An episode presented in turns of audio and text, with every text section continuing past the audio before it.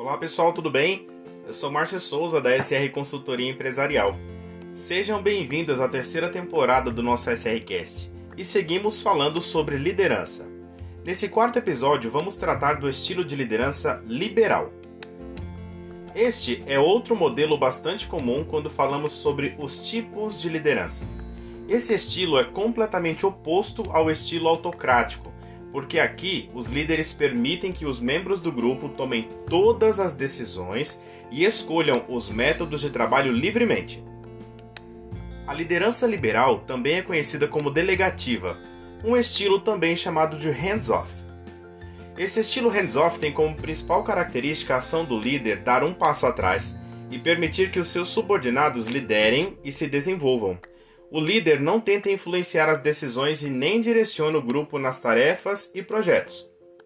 A estratégia aqui é tentar que o grupo planeje e desenvolva ações para alcançar os resultados sem que o líder precise se envolver de maneira alguma ou se envolver muito pouco. Há quem odeie esse estilo, porque sente o líder ausente, mas vale lembrar que aqui o foco do líder é apoiar os colaboradores para que eles mesmos possam tomar decisões rápidas e assertivas. Para isso, ele precisa ter feito um trabalho prévio de capacitação para desenvolver esta habilidade na equipe.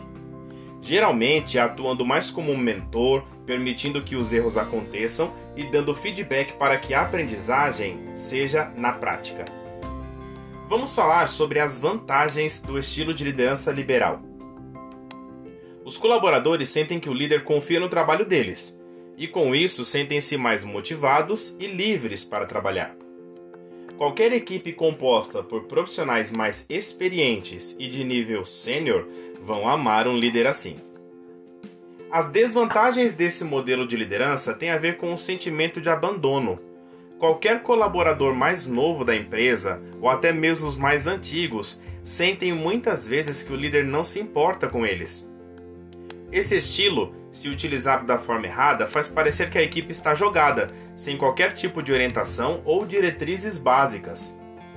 Erros graves podem ser cometidos mesmo por pessoas mais experientes. Então, o líder precisa dosar bem sua liberalidade para não permitir que algo assim aconteça.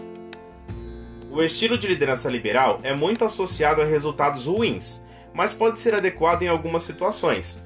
Para dar certo, é necessário que a equipe possua um conjunto de habilidades específicas e muito conhecimento e convicção do que está fazendo.